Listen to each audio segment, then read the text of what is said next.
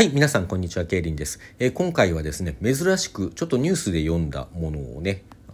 題材にしてお話ししていきたいと思います。まあ、ニュースといってもちょっと古い何日か前のニュースなので、まあ、ニューじゃ、あんまりニューじゃないですね。Q って感じで、キュースですね。くったらねこと言ってしまいましたけど、はい、えーと、ごめんなさい。うん、さて何のニュースかと言いますとですねあのエキノコックスという寄生虫皆さんご存知でしょうか？どこかで聞いたことがあるという方がきっと多いんじゃないかと思いますけれどもまあ、あの北海道のねキツネなんかにこうついていることが多いとして有名な寄生虫です。でこれ私のこう認識では北海道に生息しているんだと思ってたんですけど、まあ、ちょっと今調べてみたらねポツポツとこう本州でも見つかった例というのはあるようなんですね。まあ、結構多くの哺乳類にあの寄生するということで馬から見つかったとかあの要するに土地あの家畜から見つかったという例が結構あったりするようです。でまあそんな中ですねこのエキノコックスが先日愛知県の知多半島で定着したという、まあ、要するにねもうここに居ついちゃったすっかりここにいるよっていうことで、あのその発表をそういう見解を国立感染症研究所がねそういう見解を出したということでちょっとニュースになってたんですね。まあ私はあの北海道出身なのでねエキノコックスというのは割と結構ね本当に小学生ぐらいの時からこう注意を呼びかけられていてあのいろいろ気をつけていたことがあるんですよ。というのもこのエキノコックス虫ってねあの寄生するだけならいいんですけどさまざまなこう病気を引き起こすんですさまざ、まなっていうかあのエキノコックス症と呼ばれるあのいろんな症状を引き起こすんですね。えー、例えばというかこれ肝臓に患者の98%が肝臓に病巣を形成される。あこれウィキペディアの記載ですけども胞のあのこう袋状のねあの脳胞か脳胞が小さい感染初期は無症状であるがやがて肝臓主題肝臓が大きくなるということですね。腫れで大きくなる。を引き起こして、えー、右上部の腹痛胆管を閉塞して横断を起こして皮膚の激しいかゆみ腹水をもたらすこともある。次に侵されやすいのは肺で咳血痰うん、胸痛胸の痛みね、えー、発熱などの結核類似症状を引き起こすでその他にも脳骨心臓などに寄生して重篤な症状をもたらすことがあるといってあの結構怖い寄生虫です人間にとってね。でこのエキノコックスの怖いところはねあの人間への人への感染経路ってちゃんとは特定されていなくて実はなぜかというとあの潜伏期間が非常に長いんですよ。体に入ってからなんか何年か経ってからあの発症するというケースが多いらしいです。まあ、そんなわけなんでねあの最近感染症というと何といってもコロナウイルス感染症があの話題ですけれどもそのこうニュースなんかねあの患者が出たっていうような話クラスターが発生したなんていうニュースの時にあの必ずこう行動を特定するじゃないですかこの数日数日っていうか2週間前のね行動どんな風などこに行ってどんな人と会いましたかってどんな人混みにいましたかみたいなねそんなことを聞かれるっていうようなことをどっかで小耳に挟んだ方も多いんじゃないかと思うんですが、まあ、そういう調査が要するに非常に困難なんですよね。あの何年も前のあの大体いつなのかっていうこともちょっと特定しづらいでしょうしね。まあそんなこともあってあの私専門家ではないので何か間違ったこと言ってたらごめんなさいね。あのまあ、ただそういう多分おそらく潜伏期間が長いという経緯もあって正確な感染経路というものは特定されていないんだろうと思います。まあ、とはいえですね、まあ、大体あり得るあの感染経路なんてものは決まっていて例えばあの寄生している動物野生動物のこう排泄物に混じっている卵や何かがね、あの水に入ってその生水を飲んで感染する、まあ、これが非常に多いだろうというふうには言われてます。だから北海道でねキャンプした時とかにその川の水とかねあの清流のせせらぎなんか飲むと美味しいんですけどもあのこれ絶対に生水飲まないようにって注意されるんですよ。だからそういう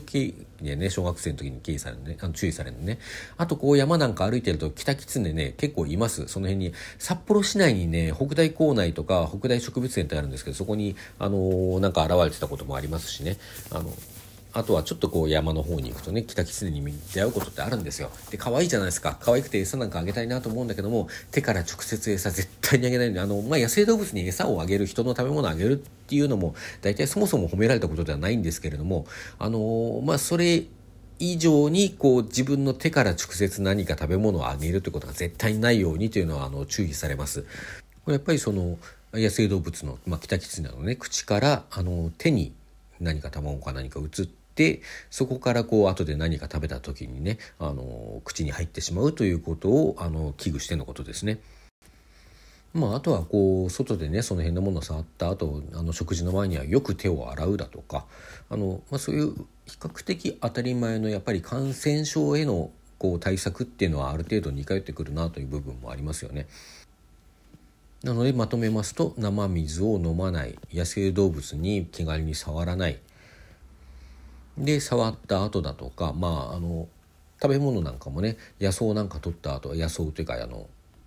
山菜とかねそういうものを取った後はあのよく洗ってから食べる。あとあの野生動物とかその辺の草とかをね洗あの触った後はよく手を洗う。まあそんなような対策でねあの結構防げるんじゃないかなというふうには言われているところです。まあ防げるというかねそうしないと危ないっていうことですね。あの防げるっていう多分確定はできないんだろうと思うんですね。それはあのコロナウイルスの感染なんかでもマスクで防げるって断言できるわけじゃなかったのとねまあちょっと似たところはありますわね。ただ防ぐあの防ぐというかあのかかる確率は下げることはできるということでしょうね。まあそんなわけなのであのこの愛知の知多半島ですか？そちらにあのエキノコックスが定着したというニュースが流れた時にはあのこれからどんどん広がっていくんじゃないか本州にも広がっていくんじゃないか本州に広がった時にねあの今までみたいにこう気楽にキャンプとかできなくなるんじゃないかっていうような話がちょっと危惧する声があったんですけれどもまああの、そうですね。今までのように気軽にというわけにはいかないかもしれない。その辺の水をね、あの、気軽に飲んだり、美味しいって言ったりとか、川につけといたスイカを洗いもせずに食べるとかとか、そういうことはできないかもしれない。できなくなるかもしれないです。ただし、あの、全くできなくなるってことはなくて、もうなんなら北海道でも別に普通にキャンプやってますからね、子供だとか、あの、親子連れだとか、キャンプ場ありますしね。あと私なんかボーイスカウトに昔入ってたんでそれでキャンプなんかもやりましたしあの普通にやってるんですよ。でやってるんだけどもまあ今言ったようなねその生水飲まない水は沸かしてから使うだとかもう絶対そういうところにあの十分に気をつけていく必要はあの出てくるのかなと思います。まあなんかねあの2011年以来こう正しく怖がるっていう言葉があの使われるようになって、まあ、この言葉もなんかねどうかなっていうところはあるんですけれどもっていうのはねちょっとその正しさっていうものとあの権威とか権力っていうようなことをやっぱりあの、まあ、社会学的なものの捉え方ですけどやっぱり考えてしまうのでね。ちょっとその正しくっていうのはどうかなっていうところはあるんですけれどもまあただあのファクトっていうか科学的なね事実あのこういう分かっていること。それに基づいてあの対策なりこう自分の行動の範囲を決めるなりっていうことをしていってね、あのまあ、それ以上のことをこうむやみやたらと無制限に怖がるということをしないというのはこれは、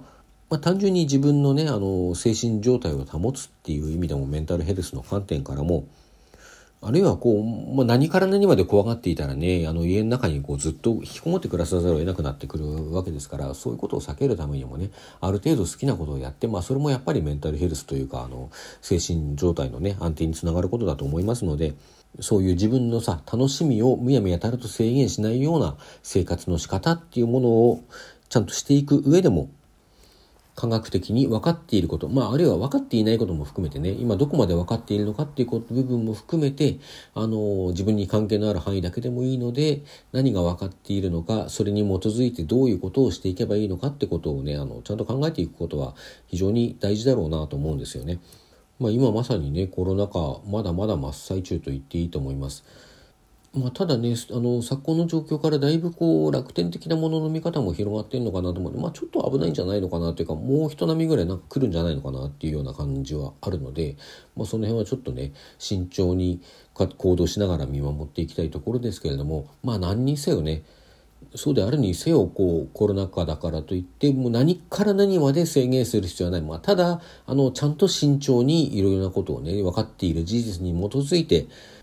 あるいは分かってないなら分かってないなりにね、あの、いろいろ考えられる考え方をいろいろ学んで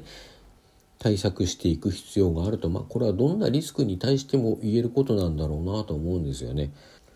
あの私の好きな言葉でちょっと誰の言葉だったか忘れたんですけれどもあのナイフには刺沢、沢じゃない。ナイフには鞘があるじゃないかっていう言葉があるんですよ。まあ、ナイフっていうのは危険なものなんですよね。危険だけれども便利なものなので、まあ、危険だからといってね、あの、使わないとか、まあ、そういう選択もあり得るとは思いますけれども、あの、安全のために鞘というものがあって、それを適切に使うことで、こう、余計なリスクを減らすことができる。あの余計なリスクを上手に減らして上手に使っていくことができる。まあナイフそのもののね、こう持ち方だとかいろんなこう、リスクを減らす方法はあるわけですけども、まあその一つの象徴としてのここでは鞘ですよね。あれ？鞘？鞘まあどっちでもいいや。まあこれはおそらくあの科学技術というものについて言われた言葉だったと記憶しておりますけれども、科学技術そのもののリスクっていうことじゃなくてねこう日常のリスクとか、あの何か楽しみ、うん、趣味だとかレジャーだとかねそういうたの何かを楽しもうとする時に生じるリスク、まあ、運動のリスクだとかの機械体操をやった時にこう骨折するリスクだとかさ、まあ、そういういろんなものについて言えることなんだろうなと思うんですよね。今まあ機械体操あのあまりこうね高い人間ピラミッドを作るとかは全国的にちょっとあのやめていく傾向になっていてまあそれ自体はやっぱりあのこのリスクは減らすことができないっていうことをさまざまな角度から検討した上でそうなってるんですよね。だけど一方であのもうちょっと考える余地があるんじゃないかというようなものが取りやめになってしまうケースっていうのもあの多々あると思うんですね。まあ、そういう時に変な根性論に陥るんじゃなくて、まあ、減らせないリスクは減らせないっていうことはやっぱり認めなきゃいけないしその一方でリスクを減らす方法についてね、変な根性論じゃなくて、具体的に何をどうすればどれぐらいリスクを下げることができるのかということを冷静に考えていくことが必要なんだろうなと思う次第でございます。はい、それでは今回ここまでといたします。さようなら。